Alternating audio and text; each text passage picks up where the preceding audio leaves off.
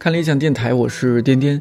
对于吃货来说，最近有件大事儿值得好好庆祝，那就是深受大家喜爱的陈小青老师最新美食纪录片《风味人间》终于开播了。不夸张地说，看得我热泪盈眶。李丽宏老师的旁白，阿坤老师的音乐，还有精美感人的画质，熟悉的配方，熟悉的味道。如果你有关注看理想的微博，就可以看到，甚至连我们的私宠卡卡都被画面里的美食吸引。不过，对于那些准备要减肥或者正在减肥的朋友来说，这部片子的出现可能会让他们心里喊一声“大事不好”。在美国深造的看理想实习生阿令发朋友圈说：“严重怀疑《风味人间》是一部吸引留学生归国的片子。”理想国知心馆主编雪峰老师之前写过一篇文章，提到了一种关于吃的新科学——美食物理学，或者叫神经美食学。它源自牛津大学实验心理学家 Spence 教授。大致的理论是，人的五感各有一套神经通路，大体上各司其职，比如听觉、还有嗅觉等等。但是，毕竟感官信号的大脑是同一个大脑，各通路之间也不会彼此隔绝，而是相互影响，甚至在特定的条件下，它们之间还会发生替代。这个怎么理解呢？比如，粉色的食物会让你在糖分更少的时候，仍然觉得眼前的食物很香甜。还比如说，Spence 教授曾经有一份获得搞笑诺贝尔奖的发明——音波薯片。这罐薯片里面没有薯片，只有嚼薯片的咔嚓声。声音越是响脆，听到的人就越能感觉到这罐薯片的可口。一个更加常见的例子是，喝红酒的时候，如果你把葡萄酒杯换成炖小锅米线的砂锅，那红酒喝起来口感就很微妙了。我之前看咱们发了一篇在理想国的微信啊，发了一篇文章，就是由知心馆发出来的，说这个减肥还有幸运色。对我当时看了有点摸不着头脑，虽然说看了之后觉得有点道理，但我还是特别想当面我们俩聊聊这件事儿，为什么颜色和减肥还有些关系？呃，其实这个标题是有一点标题党的嫌疑，因为它不是这么直接的关系，它更准确的表述应该是某些呃食品如果有特定的颜色，那么。在同加入同等量糖的时候，会让你觉得更甜，或者在让你达到一样的甜的感觉的时候，它可以加更少的糖。那比如说这个呃冰激凌球，那它如果是粉红色，它可能就会比白色让你觉得更甜一点。这个当然是基于一种就是心理学式的方法的一个一个大规模的一个一个调查这样的一个结论。我们再聊另外一个现象，就是说到这个减肥，女孩子会特别热衷。但是另一方面，我又发现女孩子特别爱吃甜食，比如说这几年奶茶特别火。我不知道你平时会不会喝，你应该不喝这么养生的人，呃，极少。我其实并不养生，但是我也并不爱喝奶茶，我不爱喝茶。嗯嗯，我我我其实不爱吃非常多健康的东西。其实茶的话还是有不少的好处。但是奶茶里边有没有茶，这个这个另说。另说，对对对。其实我们就是有一种措辞儿叫做伪食品，当然它其实不是说这个食品是假的，但是它用了英语那个 pseudo 还是什么，反正德语读 pseudo，就是那个 ps 打头那种希腊字母拿过来的那个词根，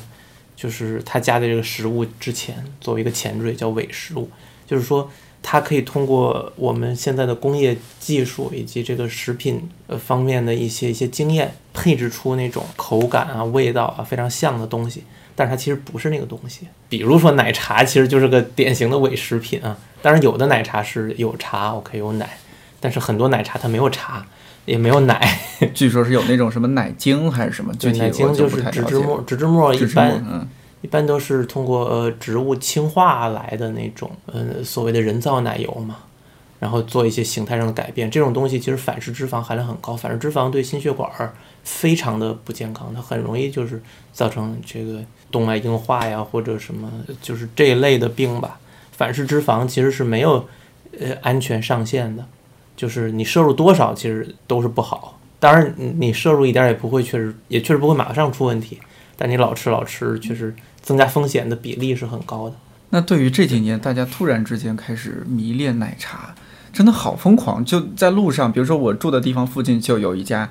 其实我不是很理解，因为奶茶这种产品其实有很多年了嘛。当然这不应该或者说不一定是天生的，但是女性从我们社会的塑造以及传统上的一个因循上来讲，比较容易受呃群体的影响。就甚至说这个中学的时候，这个上厕所都要手拉手啊。呃，可能确实在呃女性同伴中间有那么少部分呃意见领袖，一旦开始喝奶茶，容易带起风潮。也许我我我随便推测的。我我还是说特别想为这一期节目做一个主题，就是看了陈小青老师的《风味人间》之后，就看到这样的片子，忽然觉得减肥神马的都是浮云。就是本来我觉得说，哎，很多人这个冬天我要打算要好好减肥一下，不能吃太胖。结果突然看到这样的片子，减什么肥啊？该吃吃，该喝喝。经常会听到一种说法，就是人因为演化其实跟不上世界的变化。我们可能还有一个原始人的口味，但是我们的生活已经到了物质极大丰富的现代。原始人喜欢什么呢？喜欢高油高糖的东西，因为这些东西呃对味觉的刺激非常的直接，而且是能量的高浓缩，然后高效能的来源。其实，比如说在一个人特别疲乏、特别累，呃干活没劲儿的时候，这个时候确实应该补一点糖，因为它来得快。按照某些演化心理的科普报道，或者说这个。类似于科普的写作，都会说这个人对高脂高糖的东西是非常没有抵抗力，所以什么东西香，什么东西好吃，这个往往都跟这些东西呃有关联，而且这些东西又特别容易上瘾。像像我自己超级喜欢吃披萨，对我每周末都吃披萨，然后喜欢什么什么样口味的披萨？芝士卷边儿，一定是芝士卷边儿，我超级喜欢吃那。然后就就超级高高脂肪，当然乳制品的脂肪会会比肉制品的要好一些。然后甜食，对，就是你比如蛋糕啊，这个尤其是在那些有吃甜食传统的西方国家，我我甚至都觉得他们都很假。当他们看到蛋糕的那种眼神，就是啊蛋糕，就是，但是那种感情真的是发自肺腑，就超级喜欢吃蛋糕。可是你知道蛋糕要放多少糖？差不多放多少面就放多少糖，超级可怕。对。三百克到五百克面，然后二百克到三百克糖，都是堆两摞，但是你都吃不出甜，对吧？所以，所以就就这样的东西，你你招呼下去，那，呃，还是可以可以尽量多闻闻香草味，克服一下。嗯，那种就是克服一下对糖的摄入吧。那在食物方面，知心馆会出几本书嘛？我觉得是不是有些它的一些内容不错的，可以和大家说一下。我们遇到食物的问题就相当的难产，是吧？对，我们有一个从从三月份就一直在预告的书，叫《总觉得饿》，就是这个标题呢，可能戳中了很多人的心事。对。然后另外还有一个书叫《饮食的迷思》，这个书可能下个月初我们会复印。那这样的话，差不多就是十二月份才能上市了。这两个书有一个共同的看法，就是如果你想减肥，那么吃的对是比较重要的。就是你天天跑步这个事儿啊，哎，其实跑步消耗不了多少能量，而且呢，咱们刚才也说了，人体是会适应的。就是他发现你，哎，怎么这个人每天都在跑步，每天都在逃命啊？他是不是呃要要进入到一种颠沛流离、营养跟不上的这个生活？那我干脆给他降点基础代谢吧。你如果想保证同样水平的消耗，你就要越跑越多，越跑越多，直到你每每周都要跑六十英里的话，就相当于一百公里吧。每周跑一百公里哦，呃，不可以的。我们公司好几位同事都爱跑步。嗯，当然，跑步这个事儿本身是不错的，就是它建设你的心肺。呃，但是呢，跑步其实是一个消耗性的运动，所以呢，你要避免这种消耗，要要休息好，要要吃得好。不要让身体觉得你你你你在这个严苛的环境中，而且跑步其实像这种有氧运动呢，容易损耗肌肉。一旦肌肉减少了，你的基础代谢也会有下降。除了我们常说的“生命在于运动”，有一种就是说“生命在于静止”。我真的还见过这样一个大哥，他夏天穿的 T 恤上面就写写着“生命在于静止”。他还和我大说特说这个静止的好处。他说他从来不运动，这么多年没有生过病，他已经。四十出头了哦，这种个人个体汇报没有什么参照意义，因为个体跟个体差别很大。你光说什么某某人抽烟喝酒，这个生活生活方式极不健康，活个九十多岁，那人家基因好啊，人家如果不抽烟不喝酒，也许活到一百二呢。而且呢，就是他为什么喜欢抽烟喝酒，可能跟他的肠道菌群有关系。他的肠道菌群就会就是在一旦他遇到这些东西，就会。吸引他去接触这些东西，包括他，比如说爱吃什么肥肉等等。但是这些肠道菌群可能超级强悍，他虽然勾引这些人吃不健康或者的东西，或者过不健康的生活方式，但是他有办法把你熬得很强大。所以这个都很难说。而且生命在于运动，在于静止这个事儿吧，就像我们刚才说的，没有一个万灵的办法，看你看重哪些方面。你基础代谢高的人呢，比如像运动员，他锻炼的很强大，肌肉很发达，他精力好，干活不累。但是这样的人有可能寿命短。反过来呢，就静止，当然也不是说躺在这不动，那你肯定要连褥疮都要得的。就是相对比较 peaceful，然后基础代谢水平低的人，他可能会长寿，但是他可能会没劲儿，一天到晚很疲乏。你说皮皮塌塌的活长一点，还是精神饱满的活短一点，哪个好？这个也很难衡量。今天聊了，我才知道，我因为我之前一直觉得你是一个特别养生的人。之前在节目里也说过，你会在公司的群里告诉大家说，如果季节转换的时候，怎么样应对鼻炎啊这些事情。过敏这个事不是养生，你要你要你要不抵抵抗那是要命的。明白了，明白。对，就是真的这个涕泗滂沱的时候，你别说这个没法工作，连睡觉都睡不下，因为鼻塞很严重，就窒息的，所以得一定要想想办法这个克服它。但是。因为平时见你像穿的像一个忍者一样，然后全副武装，这样一种感觉，觉得你是，因为我自称自己特别养生，然后我在想，哎，公司还有高手在，一定要多请教请教。今天才发现，其实你你活的好像也不是特别养生。主要主要是养生这个事儿太复杂了，因为没个头儿，你很难说，就是而且尤其是一个人很难明确自己到底要追求什么样的目标。我是又想精力好，又想活得久，然后又想呃瘦。又想长肌肉，又想感受美味，对，又想吃的爽，然后又又不想这些东西对身体有什么呃负面的影响，然后呢，呃这方面负面影响不想要，那方面负面影响也不想要，但是没有哪种食物是是为你这样的一个十全十美的愿望准备的，那其实就尤尤其人可能还在受自己肠就是为自己量身定制的肠道微生物的影响，可能在别人身上这么吃就就比较 OK，在你身上就不 OK。那那不如就顺从口味一点，然后凡事别太过分，不能说我爱吃肥肉，我一口气儿照着四斤半去吃，那 我会当天就要流鼻血了。想起来我我们高中的时候，因为那时候时间特别紧张，要备考考准备考大学嘛，吃饭就会觉得它是一个特别浪费时间的事儿。对，当时我们一个宿舍里面，大家闲聊的时候会说：“你说这吃饭如果再能节省更多时间，比如说未来，我那时候看那些看那个悟空，呃，那个那个那个动漫叫什么来着？龟仙人那个，呃，龙珠啊，对，七龙珠，哦，仙豆，对对。”我当时看了那个，深受启发。我说，真希望几十年、二三十年之后，我们就就吃这么个，就吃这么个豆子，早饭一粒，午饭一粒，晚饭一粒，或者说我你并不需要那么多，你吃一天吃一粒，甚至三天吃一粒就可以。对，或者说我一年就吃这么一粒，我就可以自然的生长，它满足我一切的营养需求。但后来我们讨论，宿舍有个吃货，他说那多没劲啊！我这是吧，那么多好吃的你都没有去，没有办法去感受，剥夺了自己的权利。其实这种。极简代餐的这种思路啊，一直有人在做，而且大概一三年、一二年、一三年那个样子，有一款明星产品叫 Soylent，Soy 这个词根就是豆子嘛，然后它是个美国人开发的，他的思路很简单，就是人需要哪些基础营养，有脂肪、蛋白质，然后糖分啊、维生素啊、钙质、其他的矿物质等等，然后呢，他把它搅成就是一杯奶昔一样的东西。它可能最开始这个粉末你需要冲配还是怎么样？啊，有人确实吃过那个东西，只在美国卖，所以只有美国的人吃过。然后汇报的体验就是，就是像像像喝喝喝酱子一样，就是反正腻乎乎、黏糊糊。尤其你想那里面还搅了一定比例的脂肪，所以就是确实不好喝。然后这个东西，但是最开始可能我就会觉得，哦，它毕竟是方便了。虽然我们不能说什么把脖子拉开直接倒进去，但是。这个一口就喝进去很方便，但是后来我们慢慢慢知道，这个动力学上非常不可取。这是第一，第二，它所谓的基础营养成分太太不够的东西了。我们不能只有基础营养成分，就这这两点造成我们吃那个不行。包括我们吃吃饭，我其实一直觉得吃饭这事儿是挺浪费时间的，但是呢。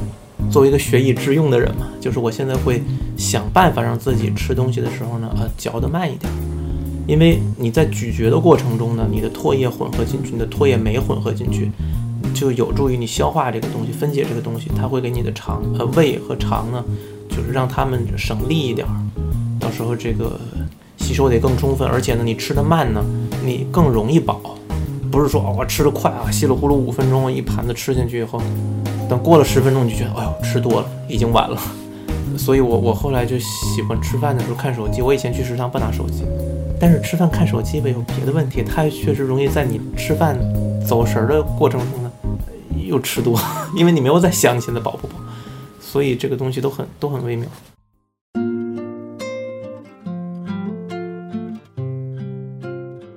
很多年前，在我们学校附近有一个路边的烧饼摊，摊主是夫妻俩。印象中，猪肉大葱馅儿的夹肉饼特别好吃，五毛钱一个。我一直特别怀念的一个场景就是，初中的时候，在一个大雪纷飞的晚上，我和表弟咯吱咯吱踩着雪从家里步行了二十分钟过去，每人要了一碗馄饨和两张烧饼。因为雪太大了，烧饼摊临时支起了一个帐篷，摊主夫妻就只是默默地做烧饼、煮馄饨，偶尔淡淡的说一句“烧饼好了”或者“馄饨好了”。同时看向某位食客的方向，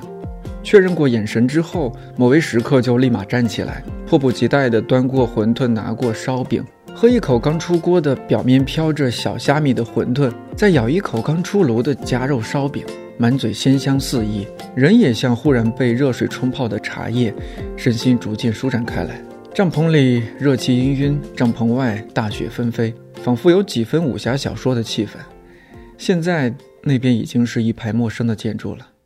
和我们分享一下一种给你印象深刻，然后是应该说是你美好回忆的一种垃圾食品——泡面。我现在泡面都是这个油包酱包都只放一半了，但是我以前是全放的。而且我吃面不喝汤，但是我又非常喜欢那种重口味的感觉。呃，我小时候吃的泡面呢，呃，都很简单，叫什么什么三鲜意面啊，什么。那种就是一个粉包，就是只有一点咸味儿。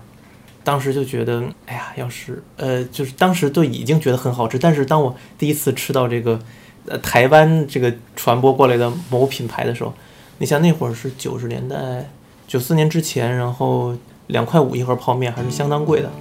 然后当时觉得那个味道好香啊，真的就好像这个肉汤一样啊。当时就两眼发光，然后每次都得是家里改善生活的时候才舍得买一盒啊。不知道从哪年开始，就这个品牌的方便面就没有那种好吃的味道，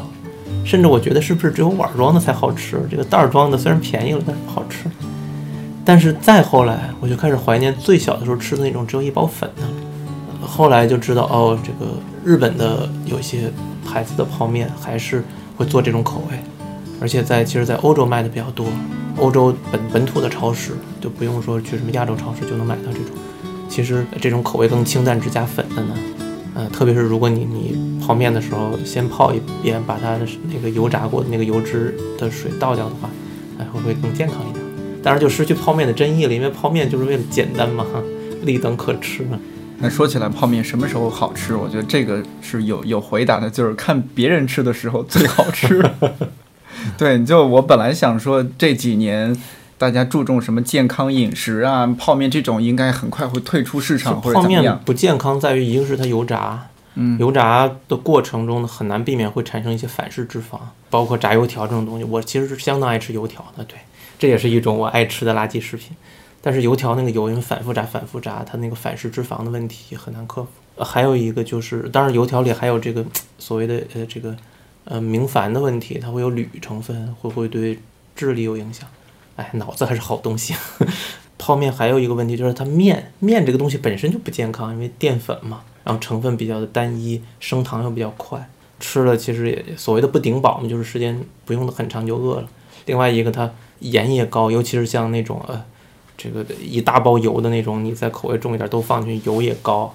就是这种一。然后它的脱水蔬菜呢，其实没有任何维生素可言，因为脱水了嘛。维生素是很脆弱，很容易被破坏。他们那种干燥法就是也没有什么营养，所以就是它一方面是营养过剩，就是糖这方面过剩；一方面又营养不足，就是垃圾食品往往有这种特点，就是过剩的不足啊，所以它叫垃圾嘛，就是它对于你来说是个多余的东西。但我忘了是小青老师说的还是谁说的，就是说你为了美味一定要牺牲健康的，不一定吧？就是我觉得这个东西是可以训练的。你像我，我原来超级喜欢吃辣。然后超级喜欢吃重口味的油腻的东西，但是后来我我慢慢的发现了，食材本身如果好的话，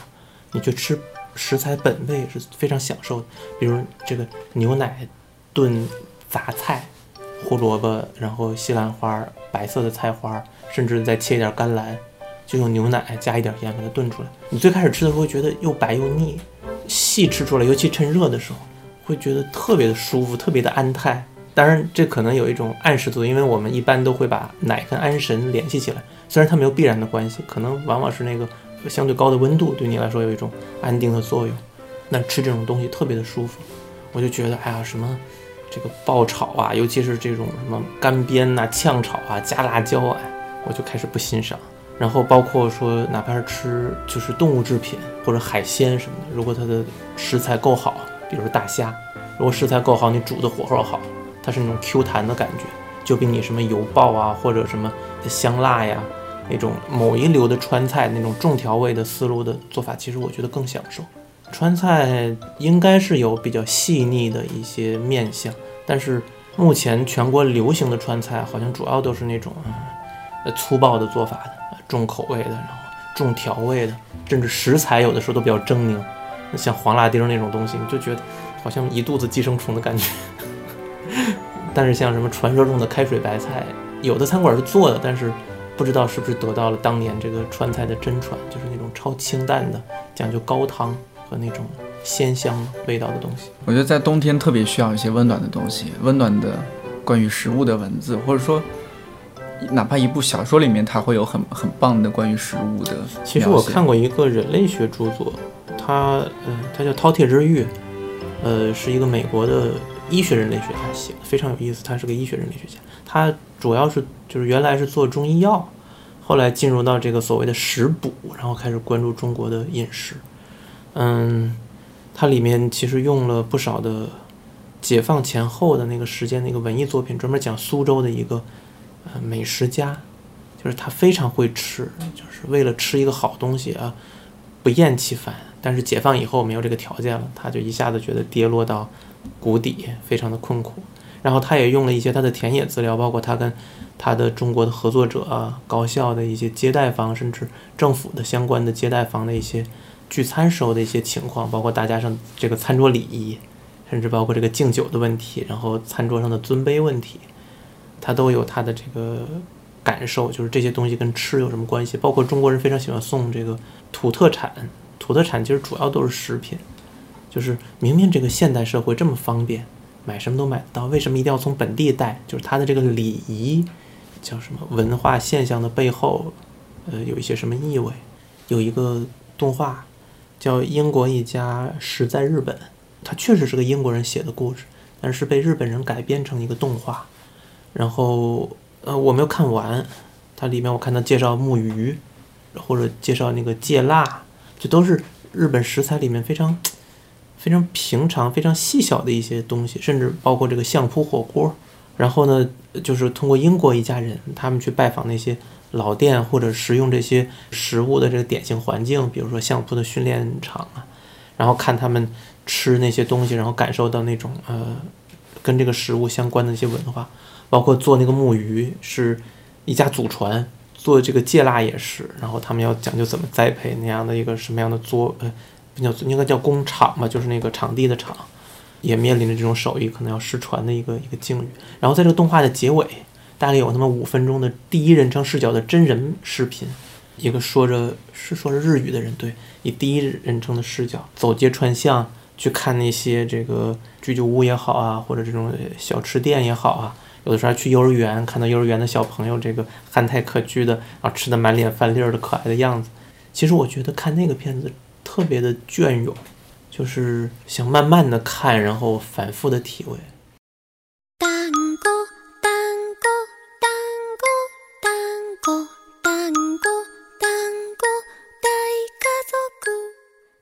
说来也奇怪，今年无意之中陆续看了一些关于美食的综艺，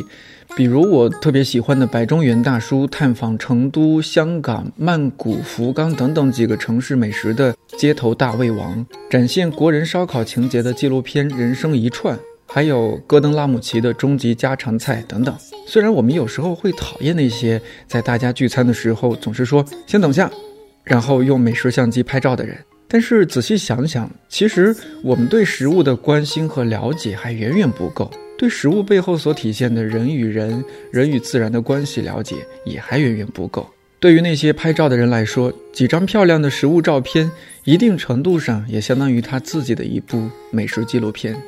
天气越来越冷，一顿热乎乎的饭菜就能让我们舒坦不少。这种由内而外的感觉，是空调和暖气远远无法替代的。你我皆凡人，庙堂之高，江湖之远，芸芸众生只求一碗热汤喝。看理想电台，我是颠颠，祝你早安、午安、晚安，我们下期再见。